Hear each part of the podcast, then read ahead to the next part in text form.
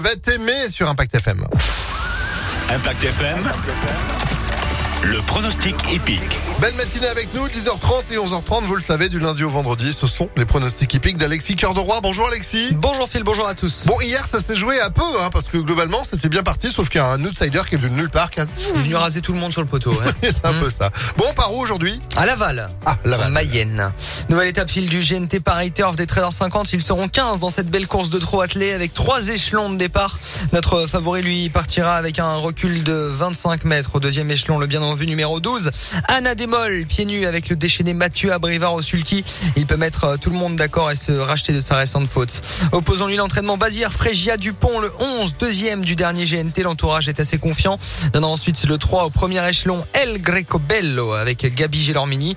Enfin de pareiller le régulier Echo de Chalon 6 et le 9. Et le 10 avec Eric Raffin, le bien connu Epsom Derefray. En cheval de complément, ce sera aujourd'hui le 7 R d'Elios.